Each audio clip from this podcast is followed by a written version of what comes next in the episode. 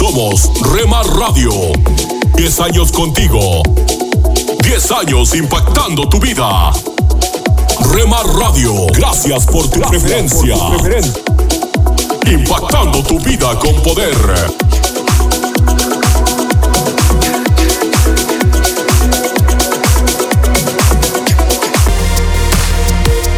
Me encontró y me dio perdón.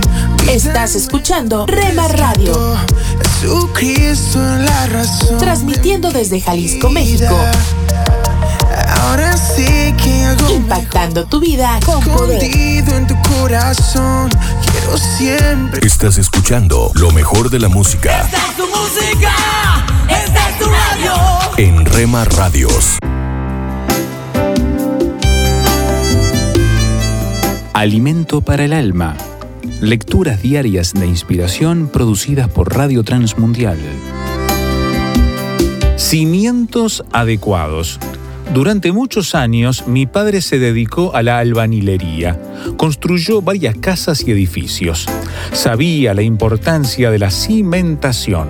Por eso se esforzaba junto a sus ayudantes para hacer cimientos profundos y colocar las columnas con la idea de dar seguridad a quienes habitaban el lugar. En el relato de la parábola de Jesús allí en Mateo capítulo 7, 24 al 29, se muestra la importancia de los cimientos, que no fue considerada por uno de los constructores, y sucedió lo que debía suceder. Al primer impas, la casa se derrumbó. Algo similar sucede en nuestra sociedad. Se nos enseña que los cimientos, los valores morales, es lo de menos, pues se rige por el principio maquiavélico donde el fin justifica los medios. No importa si engañas, burlas o pasas sobre alguien. Lo importante es la satisfacción personal. Esto nos hace pensar en aquellas parejas que toman la decisión de casarse simplemente por el hecho de estar enamorados o porque su tiempo se está pasando o porque él o ella le brindará estabilidad económica, etc. Esa familia está destinada al fracaso. A la primera tormenta buscarán la salida más fácil, el divorcio. También tenemos el caso de aquellas mujeres que al estar embarazadas deciden interrumpir la gestación porque entorpece una meta propuesta.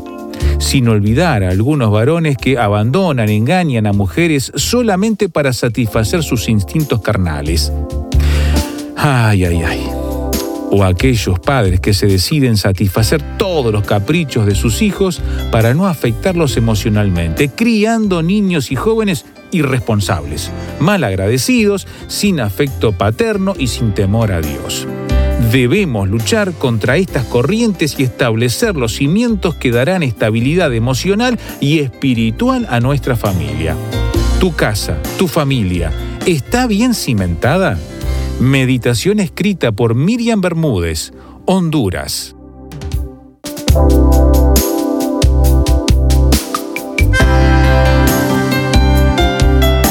Para más información o si desea adquirir el libro Alimento para el Alma, escriba a apa.transmundial.org o llame aquí en México al 50 25 42 06. 50 25 42 06. Alimento para el Alma es una producción de Radio Transmundial.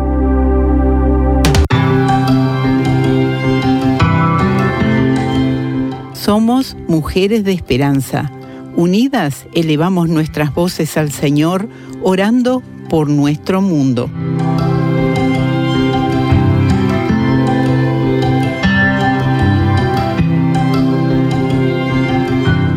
Padre, te agradecemos por proveernos 64 estaciones locales que transmitan los programas Mujeres de Esperanza, compartiendo información espiritual y práctica para la vida para miles a través de Indonesia. Gracias, Señor.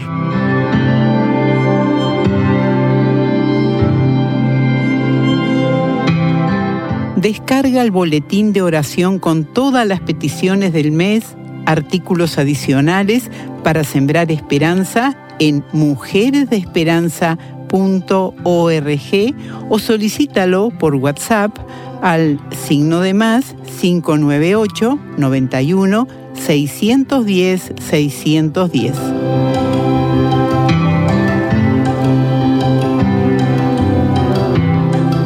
Hola, soy Dorothy.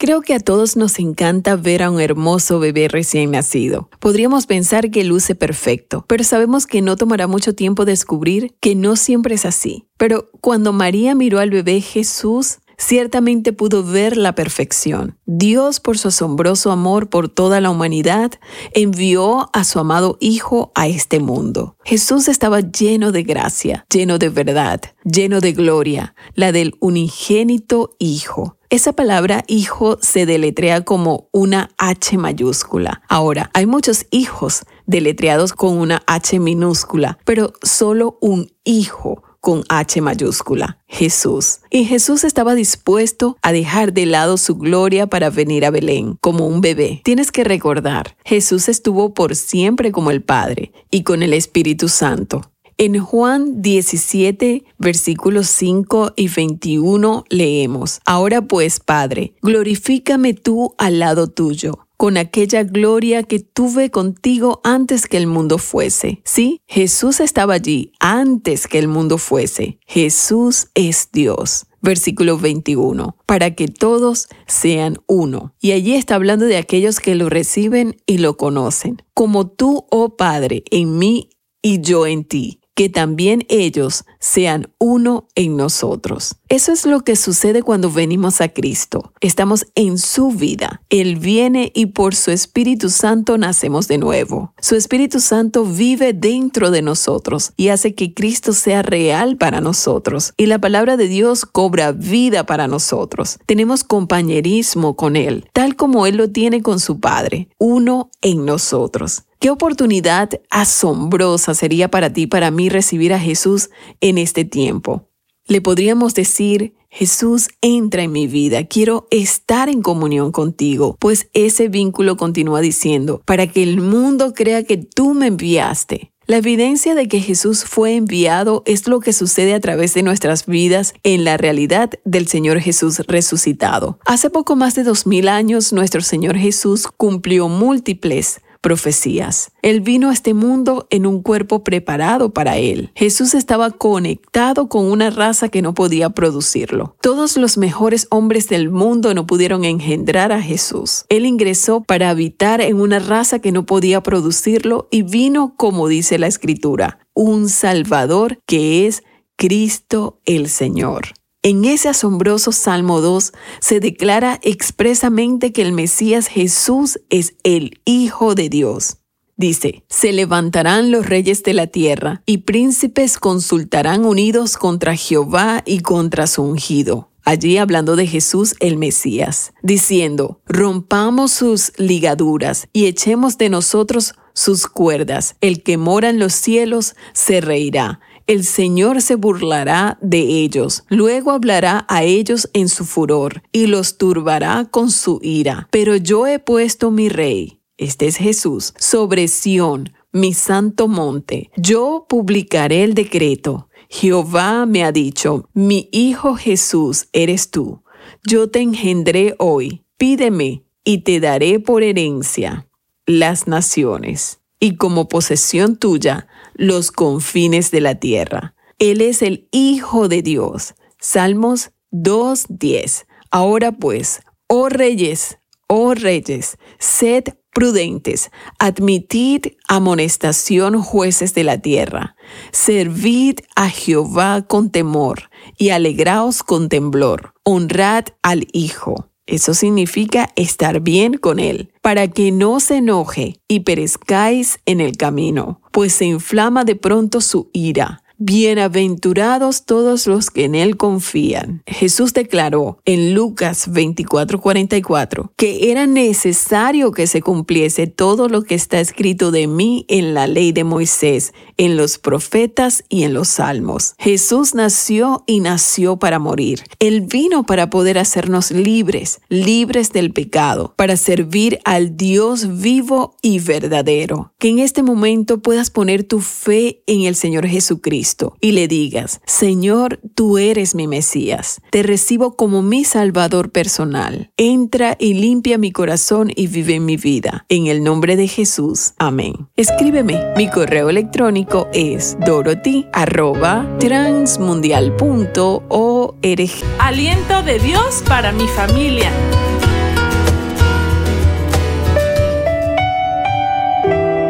Por tu fidelidad a Dios serás recompensado. Hola, ¿cómo estás? Te saludo dando gracias a Dios por esta preciosa oportunidad de compartir contigo este devocional. He orado al Señor que día a día nos alimente con su palabra, porque necesitamos renovar las fuerzas para servirle y ser fieles.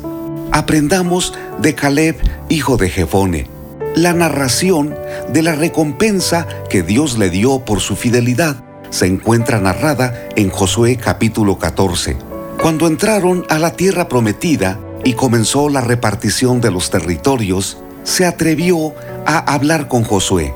Le recordó que cuando tenía 40 años de edad, Moisés lo envió a reconocer la tierra. Aunque los otros 10 espías llevaron malas noticias, él presentó un mensaje de esperanza y de confianza en el Dios eterno. En el libro de Números capítulo 14, versículo 24, el Señor dijo, Pero a mi siervo Caleb, por cuanto hubo en él otro espíritu y decidió ir en pos de mí, yo le meteré en la tierra donde entró, y su descendencia la tendrá en posesión. Dios jamás olvidaría esa promesa que hizo. Por eso Caleb le dijo a Josué, ahora tengo 85 años de edad. Estoy tan fuerte como el día que Moisés me envió. ¿Cuál era mi fuerza entonces? Tal es ahora mi fuerza para la guerra y para salir y para entrar. Dame ahora este monte, porque el Señor estará conmigo y lo habitaré. El versículo 13 de este capítulo 14 del libro de Josué es impactante, porque Josué lo bendijo y dio a Caleb, hijo de Jefone, el monte de Hebrón por heredad. Esa fue una recompensa material. Pero ¿crees que es lo único o es lo mejor que podemos buscar cuando somos fieles a Dios? De ninguna manera. Los bienes materiales efectivamente son bendición de Dios, pero son recursos temporales. La recompensa más importante que Dios nos da es el gozo, la paz, la fortaleza y su presencia. Todo ello no es porque lo hayamos ganado, sino porque por su gracia el Señor nos otorga esas bendiciones. Un día, los discípulos se acercaron a Jesucristo y Pedro preguntó, Nosotros hemos dejado todo y te hemos seguido. ¿Qué pues tendremos? Jesucristo le dijo, Cualquiera que haya dejado casas, o hermanos, o hermanas, o padre, o madre, o mujer, o hijos, o tierras por mi nombre, recibirá cien veces más y heredará la vida eterna. Pero muchos primeros serán postreros y postreros primeros. Mateo capítulo 19 versículos 27 al 30. Queridos amigos, ser fieles a Dios no es un esfuerzo propio es la mano de Dios trabajando en ti para que venzas tentaciones, temores, ansiedad y todo aquello que estorba para hablar con Dios y vivir con un compromiso genuino. Dios está buscando hombres y mujeres que sean fieles, que luchan, se esfuerzan, que aunque tienen que remar contra corriente, su mirada está puesta en Jesucristo Cualquier recompensa material es limitada, es temporal y se quedará en la tierra. Lo más importante es lo que Dios ha preparado para ti. A pesar de cualquier conflicto que estés viviendo, renueva tu fidelidad a Dios. Él te bendice, te sostiene y por su gracia y misericordia, un día te dará el cielo eterno. Ánimo soy Constantino Varas de Valdés. Que tengas un gran día.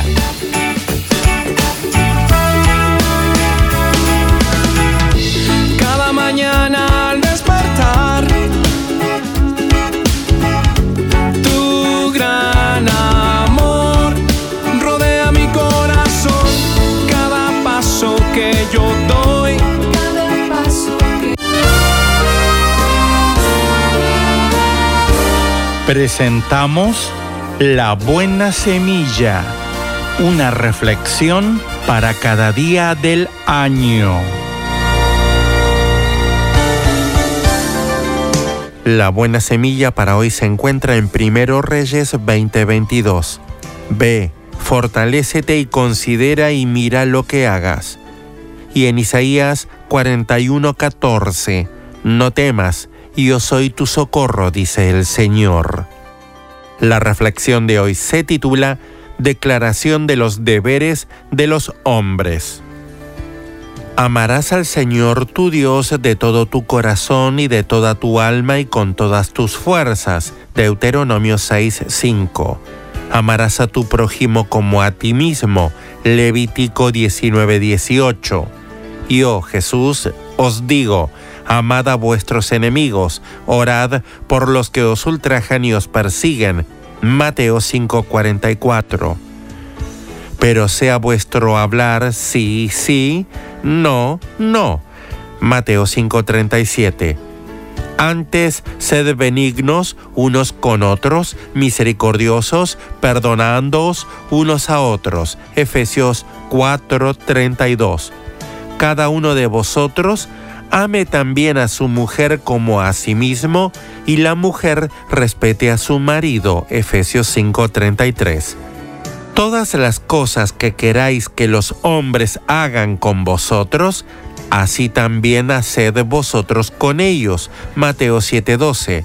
Sed pues vosotros perfectos, como vuestro Padre que está en los cielos es perfecto. Mateo 5:48. Mi amigo, tal vez usted diga, no vaya más lejos, nunca lo lograré.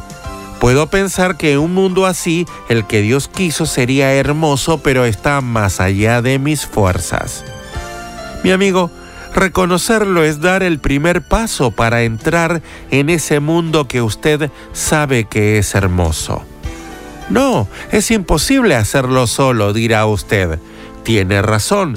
Entonces, tienda la mano a Jesús. Él nunca deja en la incertidumbre a quien confiesa su incapacidad para obedecer a Dios. Él escucha esta confesión y si usted cree que Jesús murió por sus pecados y resucitó, Él le responderá, lo perdonará y le dará la vida eterna. Mediante esta nueva vida y debido a su amor, somos capaces y felices de obedecerle. Para escuchar este y otros programas, le invitamos que visite nuestra página web en labuenasemilla.com.ar.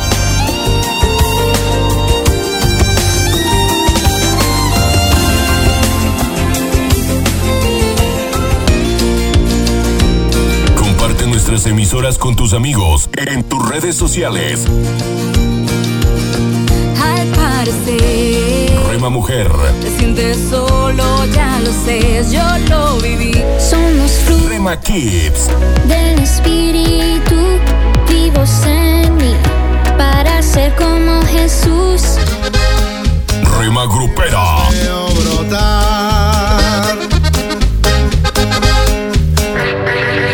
Juvenil.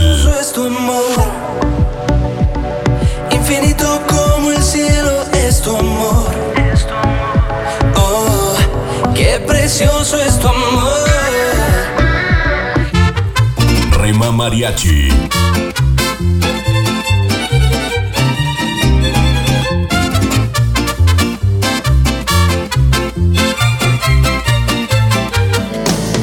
Retro Music.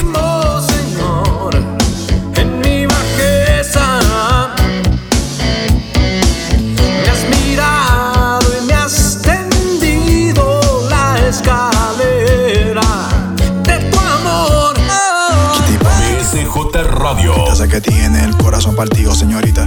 Estoy seguro de que sabe lo que quiere, pero no sabe lo que necesita. Mercedes, te diré lo que sucede. A tu corazón cualquiera accede. Y así no se puede. Guárdalo en cuatro paredes y pon de guardián al que todo lo puede. Tu corazón no es de cartón instrumental.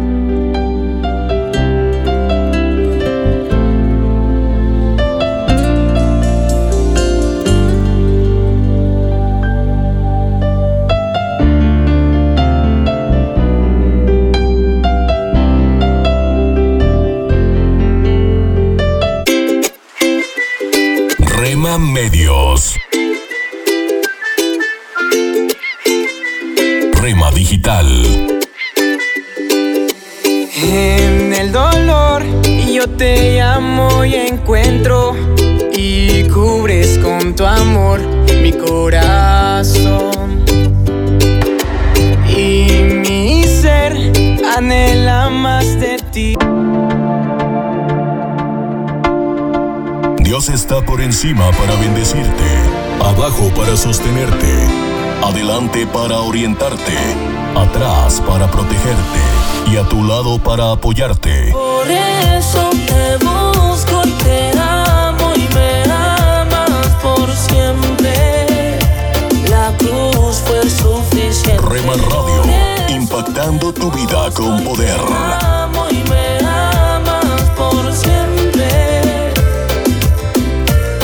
Fue suficiente. Si del mundo estás cansado ya, si del diablo te quieres. ¿Quieres formar parte del equipo de locutores de Rema Grupera? Envíanos un mensaje a remadigital 1970 arroba gmail.com.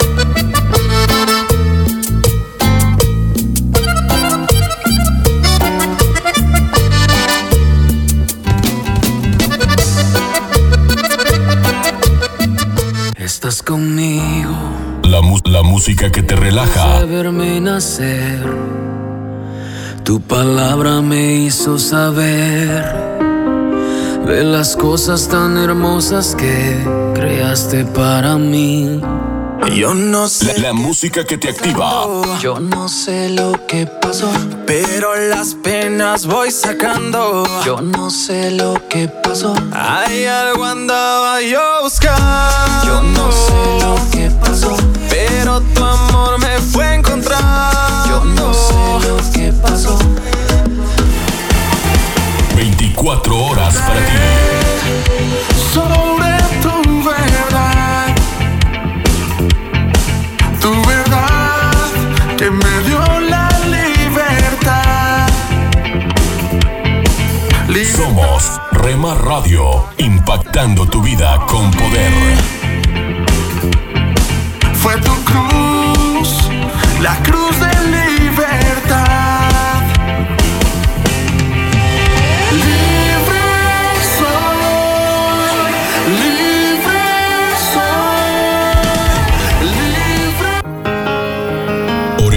solo porque necesitamos algo, sino porque tenemos mucho que agradecer a Dios. Eres lo que mi alma necesita, lo que mi pasión incita, lo que llena mi interior, Rema Radio, impactando tu vida con poder.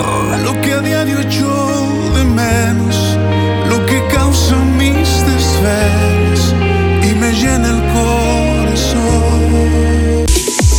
Somos Rema Radio. 10 años contigo. 10 años impactando tu vida. Rema Radio, gracias por tu preferencia. Impactando tu vida con poder.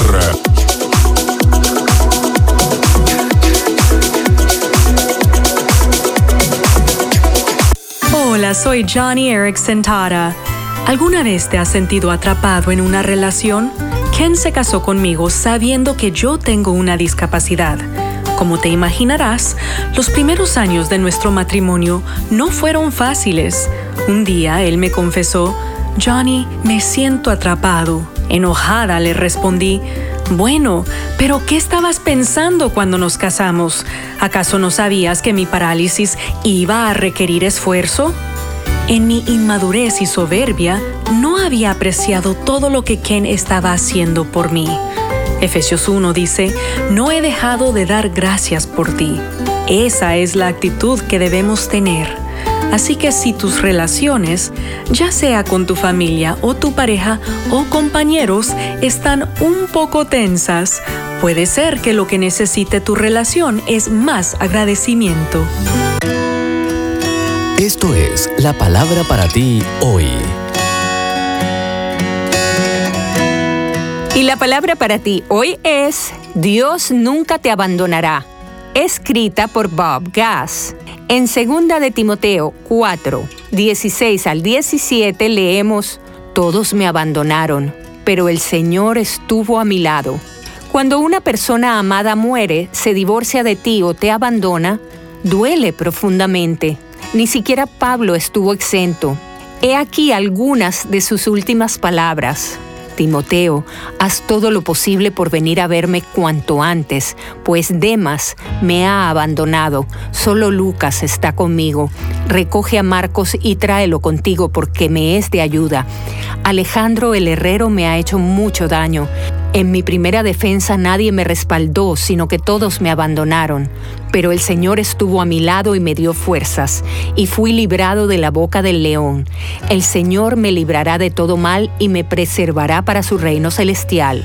Lo cierto es que puedes sobrevivir sin otros, pero no puedes sobrevivir sin Dios. Por eso Él remueve lo que nos hace dependientes de otras personas. Él trae a tu vida a ciertos individuos para ayudarte a madurar tu fe y a desarrollar tu carácter. Y cuando se van, te quedas con la certeza de que Dios está en control. En la pérdida de los seres amados, primero, desarrolla tu músculo espiritual. Segundo, prueba tu resiliencia. Y tercero, te demuestra el alcance del poder de Dios. Cuando Moisés murió y Josué quedó a cargo, Dios le dijo, así como estuve con Moisés, también estaré contigo. Josué no hubiera podido entender esto con Moisés en el panorama, y es una lección que no puedes aprender mientras estés buscando tus respuestas en otra persona. Así que acude al Señor, permite que aquel que le dijo a la tormenta en Galilea, silencio, cálmate, en Marcos 4:39, pronuncie calma sobre lo que sea que te angustie hoy.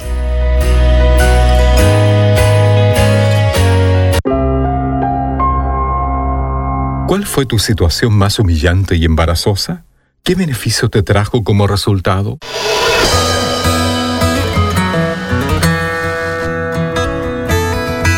Bienvenidos a nuestro pan diario.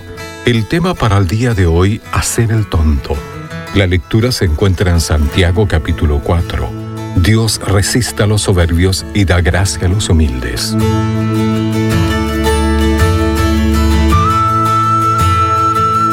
La experiencia más humillante que tuve fue cuando hablé ante profesores, estudiantes y amigos para el aniversario número 50 de un seminario. Caminé hacia el atril con mi manuscrito en la mano y miré a la multitud, pero mi ojo se enfocó en los distinguidos profesores sentados en la primera fila con vestimenta académica y aspecto muy serio. Al instante me descontrolé, se me secó la boca y se desconectó de mi cerebro. Tartamudeé las primeras frases y luego comencé a improvisar. Como no tenía idea de dónde iba en el discurso, empecé a dar vuelta a las hojas frenéticamente, mientras decía una serie de tonterías que dejaron perplejos a todos. De alguna manera terminé, volví a mi asiento y miré al piso. Me quería morir. Sin embargo, aprendí que la humillación puede ser buena si lleva a la humildad, porque esta es la llave que abre el corazón de Dios. La Biblia dice, Dios resiste a los soberbios y da gracia a los humildes. Él derrama gracia sobre los humildes. Dijo, miraré a aquel que es pobre y humilde de espíritu y que tiembla a mi palabra. Al humillarnos delante de Dios, Él nos exalta. La humillación y la vergüenza pueden acercarnos a Dios para que Él nos moldee. Cuando caemos, hemos caído en sus manos. Señor, ayúdame a aceptar la humillación si ésta te glorifica.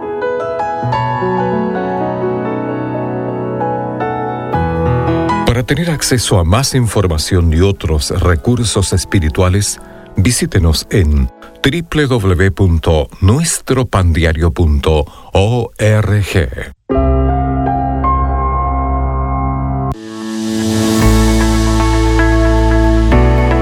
unos momentos para recibir ánimo y renovación con pautas para vivir. Ethel Rooker Ferguson dejó olvidado su anillo de diamantes en un baño público. Cinco minutos más tarde descubrió que le faltaba su anillo y corrió al baño donde lo había dejado, pero ya no estaba.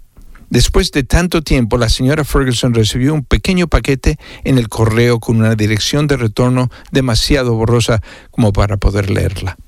Dentro del paquete se encontraba la joya perdida. ¿Qué le mueve a una persona para devolver algo que fue robado hace tanto tiempo? Esta poderosa arma que gobierna nuestra conducta se llama conciencia. Lo que llamamos conciencia es descrita apropiadamente por los psicólogos como sentimientos de culpa. También puede llamarlo culpa.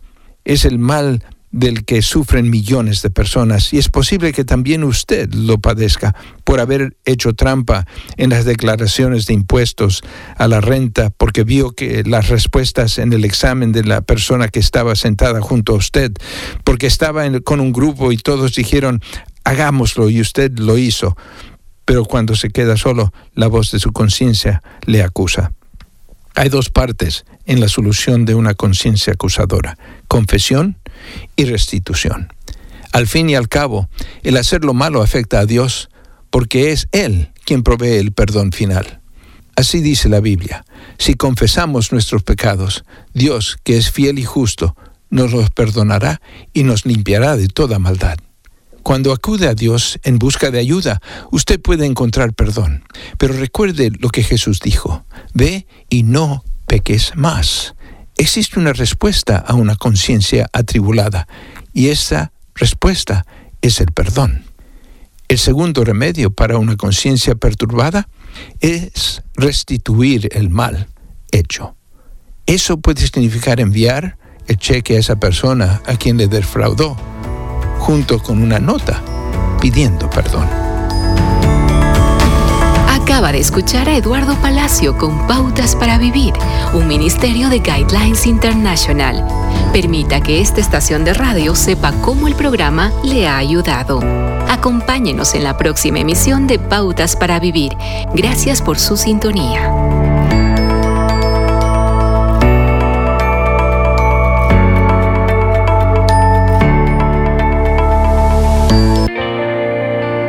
Dejes de orar, porque la oración es el camino que te conecta a Jesús. Milagroso, abres camino, cumples promesas, luz en tinieblas, mi Dios, así eres. Rema Radio, impactando tu vida con poder.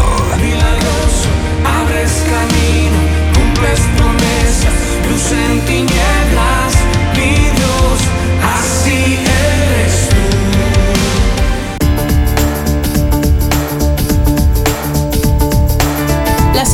Emisoras de Rima Radio se escuchan a través de internet gracias a Seno Radio.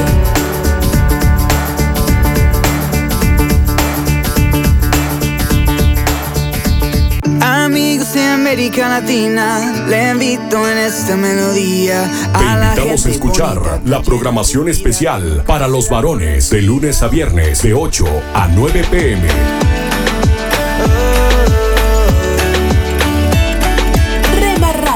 Transmitiendo desde Jalisco, México, impactando tu vida con poder. gobiernos que olvidan a la gente. Yo tengo una fuente que tiene sabor a alegría eternamente. Parce, si te sientes perdido, que la vida no tiene sentido, te invito, mi amigo, que eches tus cargas a los pies de Cristo. Mi casa es tu casa, todo lo que tengo es tuyo.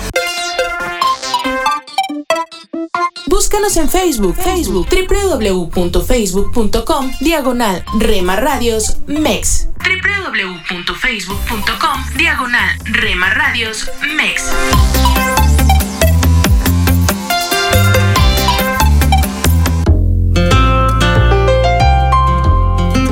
¿Te imaginas? Una reflexión del pastor y comunicador José Pablo Sánchez con Esperanza Suárez.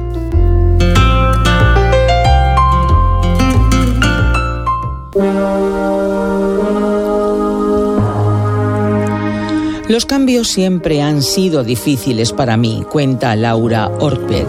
Todos los años, mientras crecía, temía el primer día de colegio mucho más allá de lo que me parecía el duelo normal por el fin del verano. Ir a la universidad fue físicamente desgarrador. Pasé la primera semana sin poder comer. Por muchos años Laura se sintió culpable delante de Dios por su estado constante de ansiedad, hasta que descubrió que padecía el trastorno de ansiedad generalizado, una enfermedad que afecta a un 3% de la población estadounidense, especialmente a las mujeres. Según la clínica Mayo, es normal sentirse ansioso en algunos momentos, en especial si tu vida es estresante. Sin embargo, la ansiedad y la preocupación excesivas y continuas que son difíciles de controlar e interfieren en las actividades diarias pueden ser signo de esta enfermedad. Laura descubrió su enfermedad leyendo el libro El cristiano ansioso, escrito por el terapeuta Red Smith. Nunca en mis 26 años había pensado en la ansiedad como una herramienta que Dios podía utilizar para formarme, confiesa Laura. En mis mejores días pensaba en ella como una prueba molesta, algo que Dios me permitía experimentar. En los peores pensaba que era la ausencia de Dios debido a mi total falta de fe. Tampoco Laura recibió mucha ayuda de algunos creyentes en la iglesia que la acusaban de no confiar lo suficiente en Dios. Reza más, da más gracias a Dios, no te centres en tu ansiedad, le decían, añadiendo una lista de versículos de la Biblia, pero eso no mejoraba su problema, por el contrario, lo empeoraba. Dios puede utilizar la ansiedad para acercarnos a Él, para ayudarnos a reconocer nuestras necesidades y nuestras limitaciones, afirma Laura que reconoce también la importancia de compartir con otros sus emociones en un entorno seguro donde no sea juzgada y condenada. Es un proceso que consiste en poner a Jesús como ancla del alma, siguiendo las pautas que encontramos en los Evangelios en la relación de Jesús con aquellos que se acercaron a Él. Compensar la ansiedad con la bondad de un Dios cercano que nos comprende y que se implica en nuestra vida es la clave. Para conseguirlo hay que entender la diferencia entre una ansiedad nociva y otra sana. La ansiedad sana puede fomentar la creatividad, la ansiedad nociva la matará, afirma Laura. La ansiedad malsana exige perfección y la creatividad nunca puede florecer en un entorno en el que el miedo al fracaso es el motivo que nos guía. Sin embargo, la ansiedad sana puede recordarme constante y fructíferamente mi alegre dependencia y confianza en Dios. Cuando siento miedo, puedo permitir que la buena gracia de Dios me atraiga hacia Él y me recuerde su suficiencia en todas las cosas. No necesito establecer una conexión directa entre mi salud espiritual y mi experiencia de ansiedad cuando confío en que Dios utilizará mi ansiedad para el bien. El trastorno de ansiedad generalizado que padece Laura no es ahora un impedimento para vivir libre de culpa y enfocar sus energías en cumplir el propósito de Dios para su vida. ¿Te imaginas vivir agobiada por todo? ¿Sentir una angustia profunda ante cualquier cambio, un temor que te paraliza y que no te deja dormir por las cosas más insignificantes que a la mayoría de personas ni les preocupa un instante? ¿Te imaginas crecer con esa lucha interior, sentirte culpable delante de Dios por tu incapacidad de aplicar sus promesas a tu vida y ver tu ansiedad como un castigo, un azote, una tortura del cielo, hasta que descubres que Dios nunca te castigó, más bien, por el contrario, permitió tu ansiedad para guiarte hacia su poder y su gracia? ¿Te imaginas que aprendes a convivir con tu enfermedad y en lugar de torturarte cada vez que se te encoge el estómago, cada vez que un nudo en la garganta no te deja respirar, decides compartirlo con un amigo para juntos fijar los ojos en Jesús y dialogando con Él encontrar las fuerzas suficientes para avanzar a pesar de la angustia? Pues no te lo imagines más, es verdad. La verdad aquellos que ponen a Jesús como ancla de su alma. Has escuchado ¿Te imaginas? Un espacio producido por Radio Encuentro, Radio Transmundial en España. Comunícate a info@radioencuentro.net.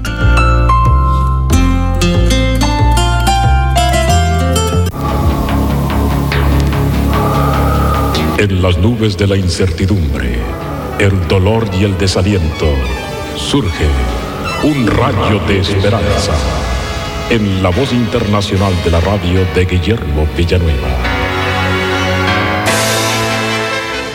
Existe un precioso mandamiento en el libro de los libros, que es la Biblia. Este mandamiento se encuentra en Gálatas capítulo 5, versículo 16 en su primera parte. Y Dios nos dice, andad en el Espíritu, o sea, caminar en el Espíritu Santo. ¿Qué significa esto? Significa que nuestra conducta o nuestra manera de vivir que observamos continuamente debe de ser guiada, controlada y vivida por el poder del Espíritu Santo que viven aquellos que han recibido a Cristo, porque al recibir a Cristo recibimos el Espíritu Santo. El pez, todo lo que hace, lo hace en el medio ambiente en el cual está. De ahí saca el oxígeno para vivir, ahí toma el alimento y en él vive. Así nosotros debemos de andar en el Espíritu Santo, porque cuando el Espíritu Santo entra en nuestro corazón, es simplemente maravilloso el regalo dado por Dios. Pero para poder andar en el Espíritu, debemos depender constantemente del Señor Jesús. No podemos depender del Espíritu Santo sin poner nuestros ojos en Cristo. Es imposible. Debemos recordar que todo depende de Dios. Las flores silvestres, las erupciones volcánicas, el día y la noche, etc. Todo depende de Dios. Por lo tanto, nuestra comunión continua debe de ser con nuestro Dios para que podamos caminar en el Espíritu Santo. Dice Juan en su capítulo 15, versículo 4, permaneced en mí y yo en vosotros. Como el pámpano no puede llevar fruto por sí mismo si no permanece en la vid, así tampoco vosotros si no permanecéis en mí. Y debemos tener la voluntad para poder andar en el Espíritu Santo. Así dice 2 de Corintios capítulo 8 verso 12, porque si primero hay la voluntad dispuesta, será acepta. Es decir, que querramos vivir en el Espíritu Santo. Cuando vivimos en el Espíritu Santo, el Señor Jesús nos da el corazón, la voluntad y el poder para continuar viviendo en el Espíritu Santo. Porque si vivimos un tiempo en el Espíritu Santo y desconfiamos del poder de Dios, entonces empieza a cesar paulatinamente nuestra dependencia del Espíritu Santo. Ahora, ¿cuáles son las razones de que debemos de andar en el Espíritu Santo? Porque con Él tendremos los deseos del Espíritu Santo que están de acuerdo con la voluntad de Dios. Pero para lograrlo, tenemos que desear a Cristo y no los deseos de la carne. Otra razón es que cuando andamos en el Espíritu, habrá discernimiento espiritual. Andaremos en luz, nuestra mente, el corazón, el camino estará iluminado. Es como prender la luz. Podemos conocer y podemos también detectar y discernir el error y la diferencia entre la verdad y el error. Andar en el Espíritu nos da vida y paz. Buscamos vida, la tenemos en Cristo. La vida es la presencia de Cristo en nuestro corazón. Por lo tanto, mi querido amigo, si tú quieres andar en el Espíritu, tú tienes que tener a Cristo en el corazón. El obstáculo que has tenido es tu pecado.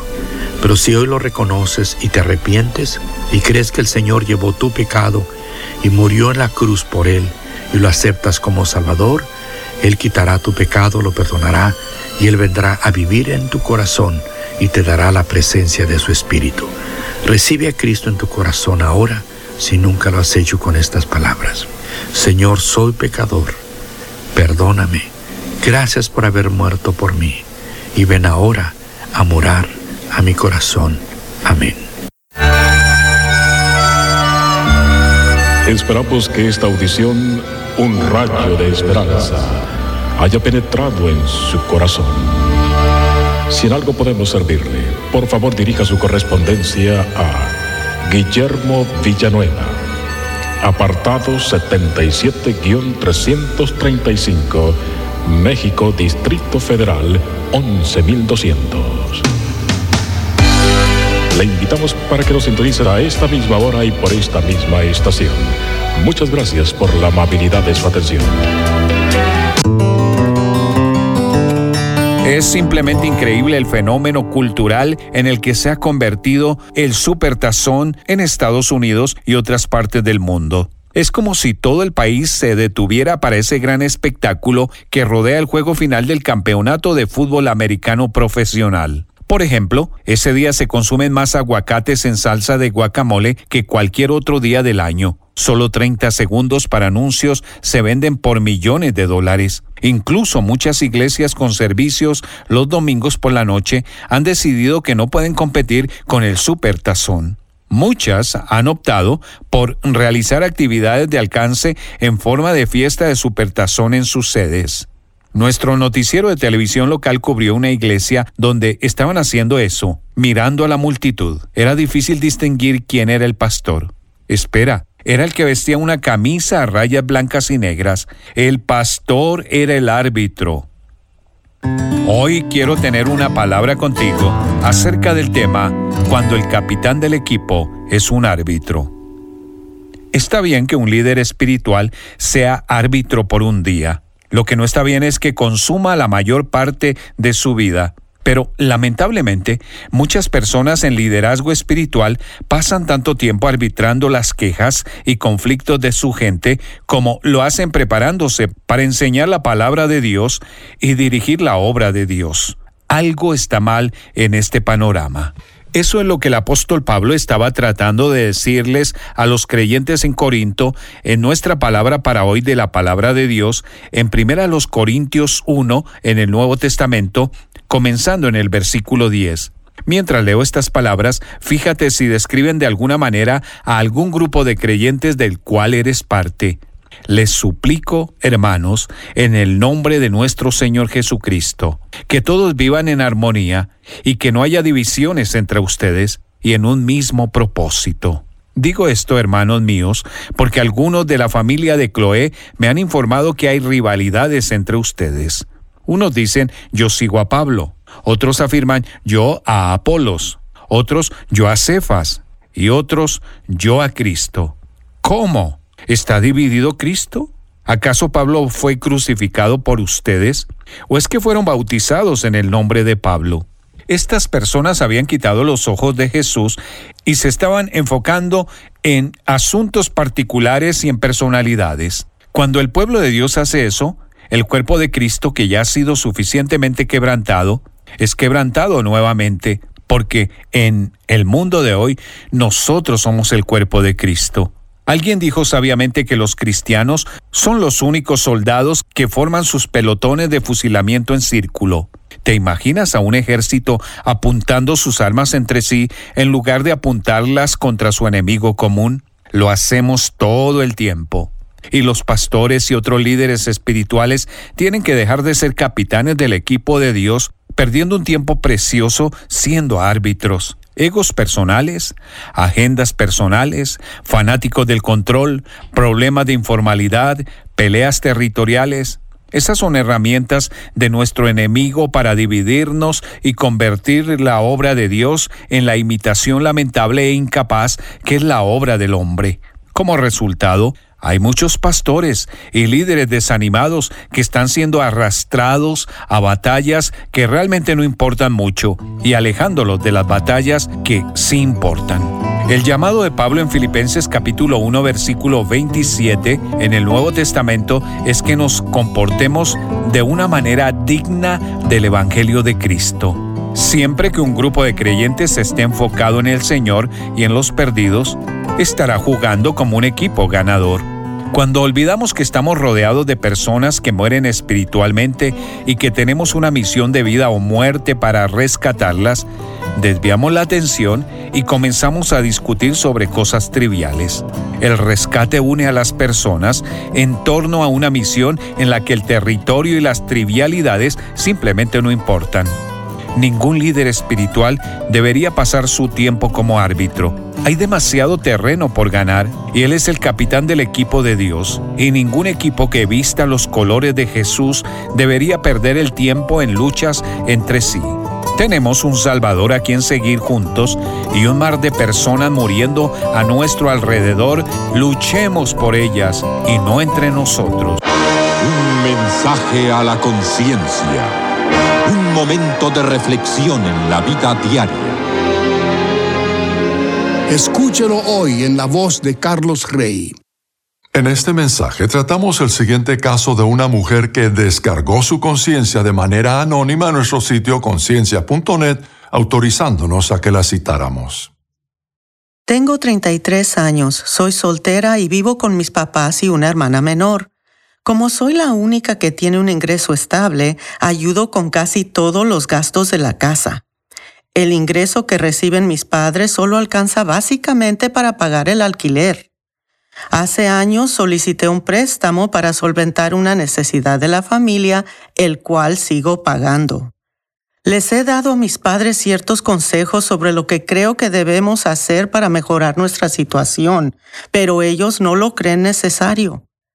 ¿Soy mala persona porque en ocasiones no doy más dinero a la casa debido a que quiero salir con mis amigos? Si hay una necesidad de veras grande, sí lo doy es que siento que mis padres podrían hacer algo para buscar más ingresos.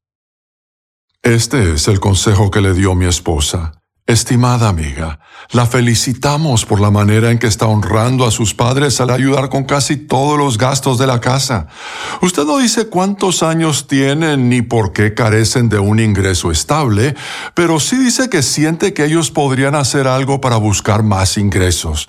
Lamentablemente, en su caso, el mandamiento bíblico de honrar a sus padres no vino con información específica sobre si debiera vivir con ellos ni cuánto dinero debe aportar para ayudarles. Eso depende completamente de cada situación en particular. Al parecer, usted sospecha que está permitiendo que sus padres sean imprudentes e irresponsables en cuanto al trabajo que hacen. Como no conocemos a sus padres, no hay manera de que sepamos si eso es cierto, ya sea del todo o siquiera en parte. Pero de cualquier manera, no creemos que debiera esperarse que ningún hijo adulto provea recursos económicos para ayudar a padres que bien pueden proveer para sí mismos. Como usted ya sabe que tiene la responsabilidad de ayudar con parte de los gastos, debido a que vive en la casa de ellos, sugerimos que calcule cuánto le costaría vivir de manera independiente y que esa cifra represente la mínima cantidad de dinero que debe aportar. Luego añada un poco más en señal de honra a sus padres y el dinero que sobre después de sus otros gastos puede ser el dinero que le queda para diversión y actividades sociales. Creemos que es importante que usted tenga amistades y disfrute de una vida social y sabemos que cuesta dinero comer fuera de casa y asistir a actividades sociales. Sin embargo, como ha sido responsable con su trabajo y ha logrado tener un ingreso estable, puede dedicar una parte razonable de su sueldo para cubrir gastos de diversión. Ojalá que no sean sus padres quienes han hecho que se sienta culpable en cuanto a su vida social. Si bien usted es la hija de ellos, no es una niña. Para honrar a sus padres debe tratarlos con respeto, pero no tiene la obligación de obedecerles. Con eso termina lo que recomienda Linda, mi esposa. El consejo completo se puede leer si se ingresa en el sitio conciencia.net y se pulsa la pestaña que dice casos y luego se busca el caso 703. Si desea comunicarse con nosotros, puede hacerlo enviándonos un mensaje por correo electrónico a la dirección mensaje@conciencia.net.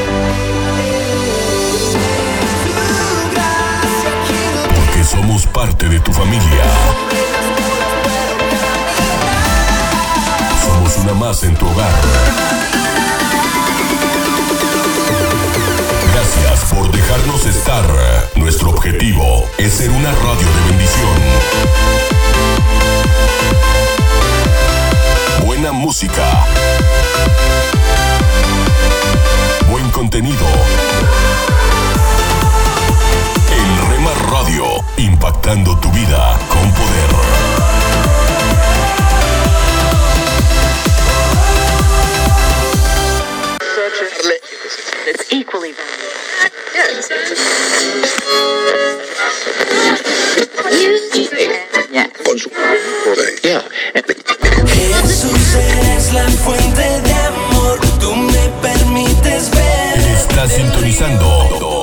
Estación favorita, Rema Radio, siempre contigo. Que fluye de ti, sumergido estoy, brota hasta llenar. 24 horas con el poder que cambia tu vida. Amor, profundo e infinito, tan grande que sacia la sed de mi corazón. Derrama de tu amor. Solo una voz inspira inspira tu vida. Una voz de los cielos, con el pastor Juan Carlos Mayorga. Bienvenidos. Dijo luego Jehová, bien visto la aflicción de mi pueblo que está en Egipto, y he oído su clamor a causa de sus exactores, pues he conocido sus angustias, y he descendido para librarlos de mano de los egipcios, y sacarlos de aquella tierra a una tierra buena y ancha, a tierra que fluye leche y miel. Éxodo 3, versículos 7 al 8. Amable oyente, es posible que te encuentres en una situación que parece horriblemente injusta, cuyas circunstancias inmediatas son duras y difíciles de manejar y de soportar, donde el corazón duele al ser testigo de sucesos que parecen fuera de control. El que tiene oídos para oír, oiga. Dijo luego Jehová, bien he visto la aflicción de mi pueblo que está en Egipto y he oído su clamor a causa de sus exactores, pues he conocido sus angustias y he descendido para librarlos de mano de los egipcios. En palabras más claras, dice el Señor, ciertamente he visto la miseria de mi pueblo en donde está. Los he escuchado gritar a causa de sus esclavistas y me preocupa su sufrimiento. Por tanto, he descendido para rescatarlos y para hacerlos subir de esa tierra a una tierra buena y espaciosa, una tierra que fluye leche y miel. Piensa en esto que acabas de oír. Si en algún instante dudaste del cuidado y la compasión de Dios y pensaste que lo que te está pasando es todo y no hay esperanza, deja que estas palabras sean reveladas por el Espíritu Santo en tu vida y escucha si es necesario este mensaje una y otra vez para que te convenzas de lo contrario. El que tiene oídos para oír, oiga. Bien he visto la aflicción, he oído su clamor, he conocido sus angustias y he descendido para librarlos. El mismo Señor que estaba dando seguridades a Moisés, ahora te las da a ti. Una voz de los cielos dice, estoy al tanto de lo que está ocurriendo. Y así como vi a mi pueblo llorando por las noches, también a ti. Así como escuché el restallido del látigo y el llanto de los pequeñines en Egipto, oigo tu lamento. Yo que vi los difuntos de mi gente a lo largo del camino o arrojados al Nilo como animales de carga, he visto tu situación. Nada de eso se ha escapado a mi atención. Y así como llegó el clamor de los hijos de Israel hasta mí, también el tuyo. Y como vi la opresión sobre mi gente, he visto la opresión ejercida sobre tu vida. Yo conozco a tus opresores. Mi amigo y amiga, Dios sabe hasta la saciedad tu condición exacta. Él lo ve, a Él le importas, está al tanto. Y lo que es mejor de todo, eso lo conmueve. No hagas caso a nuestro adversario, el diablo, que quiere que se piense de manera diferente. Eso a Dios no le interesa lo que te está pasando. Te abandonó en esta confusión por mucho tiempo. Qué injusto ha sido. Mientras que los que están alrededor, allí en donde habitas, donde te desenvuelves, tus vecinos viven como quieren y les está yendo bien. No tienes siquiera suficiente para pagar las facturas de crédito. ¿Qué tipo de Dios es ese? Mentiras del diablo. O quizás alguna joven que va a ser madre otra vez, cargada hasta el límite por tener que hacerse cargo de otros hijos y con deberes agobiantes, clama en su corazón, mi situación es más de lo que puedo soportar. Pero Dios responde, hija mía, yo sé lo que estoy haciendo. Yo conozco el dolor de tu corazón en este instante. Yo sé que te sientes angustiada y sobrecargada, pero cree en mí. Yo siento compasión por tu situación y tengo un plan. Justo en este mismo instante me encuentro realizando los pormenores de tu liberación. Confía en mí. Lo mismo para quienes se encuentren severamente deprimidos y tristes, confíen en mí.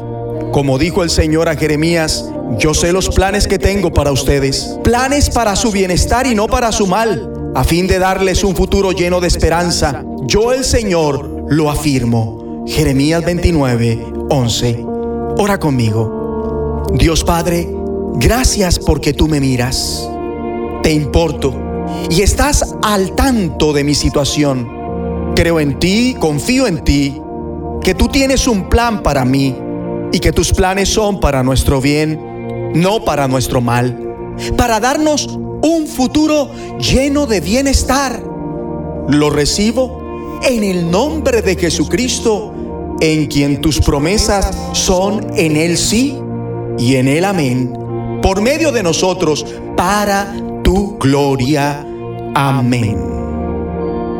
La voz de los cielos, escúchanos, será de bendición para tu vida. De bendición para tu vida. Hola lectores de la Biblia, bienvenidos a la sinopsis de la Biblia.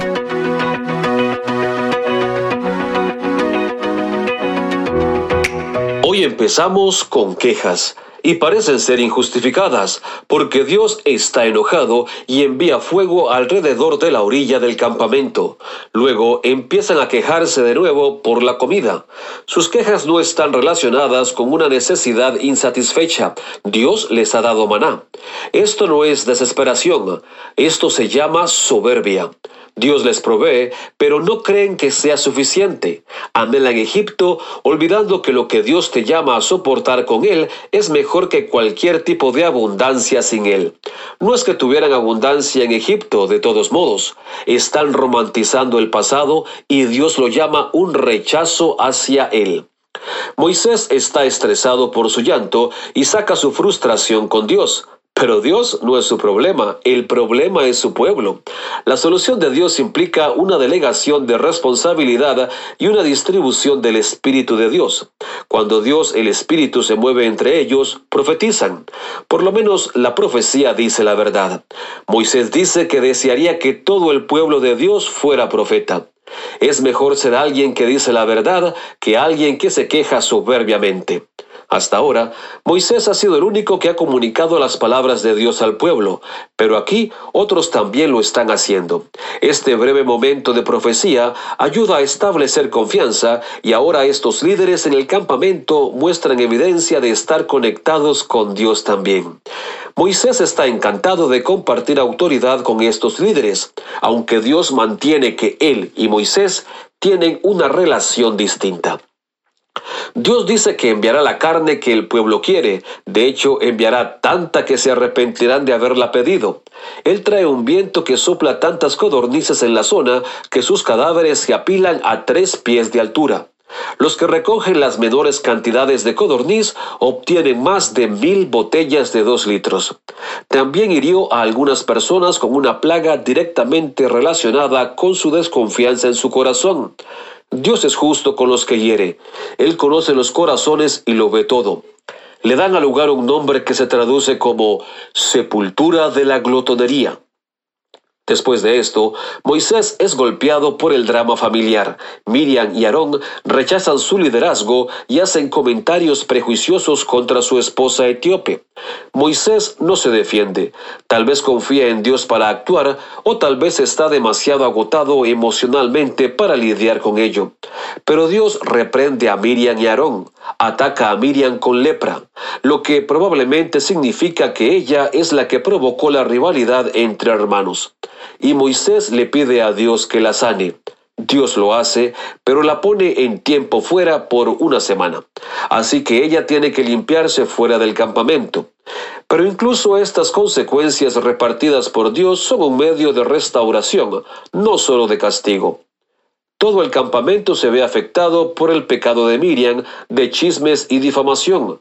Tienen que esperar otra semana más antes que puedan salir de nuevo. Dios le dice a Moisés que envíe doce espías, un líder de cada tribu, para explorar la tierra que les prometió. Después de 40 días de espiar Canaán y ver lo asombroso y fértil que es, solo dos de los líderes creen en la promesa de Dios de que pueden tomar la tierra. Caleb de la tribu de Judá, la tribu más grande, y Josué de la tribu de Efraín, posiblemente la más pequeña de las tribus no levitas, el más grande y el menor. Los otros diez líderes dudan de la palabra de Dios. Esto cambia el juego debido a que cuando los líderes tienen miedo y no confían en Dios, los seguidores tampoco lo harán. Los espías dudosos informan haber visto anaquitas en la tierra, pero ¿cómo pueden aparecer de nuevo aquí si Dios los eliminó a todos durante el diluvio? Aquí hay tres teorías. Número uno, más ángeles caídos están haciendo los mismos trucos. Número 2. La leyenda de los anaquitas se ha transmitido a través de generaciones y se ha convertido en un término que utilizan para referirse a cualquier persona particularmente grande. Y número 3. Como los 10 espías que dudan tienen tanto miedo, probablemente están exagerando para asustar a la gente para que no tomen la tierra. Su informe de los anaquitas nunca es confirmado por Dios, Josué o Caleb, así que es probable que solo sea el miedo hablando vistazo de Dios. Es hermoso ver a las tres personas distintas de nuestro Dios unificado representadas en el campamento de varias maneras. Dios Padre morando en el lugar santísimo, Dios Espíritu descansando en Moisés y los demás que eligió, y probable pero no seguro, Dios Hijo apareciendo como el pilar de nube y fuego. Incluso en medio de las quejas de su pueblo, Dios está con ellos, y Él es donde el júbilo está. La sinopsis de la Biblia es presentada a ustedes gracias a D-Group, estudios bíblicos y de discipulado que se reúnen en iglesias y hogares alrededor del mundo cada semana. Pan dulce para la vida. Reflexiones con Carmen Reynoso. Por las metas que perseguimos en la vida, fácilmente nos damos cuenta de la dirección y la orientación de nuestro corazón. Saulo de Tarso, él fue un hombre altamente motivado a lograr metas. Antes de su conversión, fue el fariseo más dedicado, más agresivo al perseguir y destruir a la iglesia cristiana que estaban haciendo. No desperdiciaba tiempo, tenía un enorme sentido de dirección y de responsabilidad hacia su meta. Hizo todo lo que pudo por acabar con los cristianos y borrar el nombre de Jesús en esta tierra. Su meta humana, aunque sincera, era de destrucción, lejos del plan de Dios. Pero tan pronto como fue salvo, el Espíritu de Dios le ungió y le dio otro propósito. Escuche lo que dice el libro de Hechos 9:20. Enseguida predicaba a Cristo en las sinagogas diciendo, este era el Hijo de Dios. Saulo, ahora Pablo, tenía otro corazón, otra dirección para su vida. Cambió de perseguir a los cristianos a proclamar el nombre de Jesús y el mensaje de su resurrección a cuantas personas le era posible. ¿A qué está dedicando usted todos los esfuerzos de su vida? ¿Cuál es la meta y motivación de su trabajo? ¿Se ve por sus acciones que su meta y propósito es glorificar al Todopoderoso? Ojalá que sí. Solo allí podrá usted declarar que ha logrado el éxito. Dulce para la vida. Reflexiones con Carmen Reynoso. Escucha las emisoras de Rema Radios a través de Tuning y Seno Radio. Y en nuestra página web remarradios.witsai.com diagonal radios. El justo florecerá como la palmera, como la palmera florecerá. El justo florecerá. En tu casa, en tu carro, en la oficina, con tus amigos, donde estés. Estamos en la red.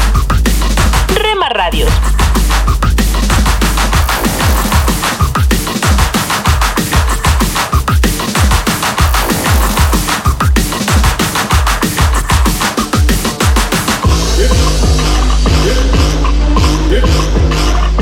Rema Radios. Los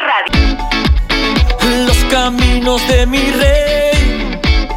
Estás escuchando Rema Radio.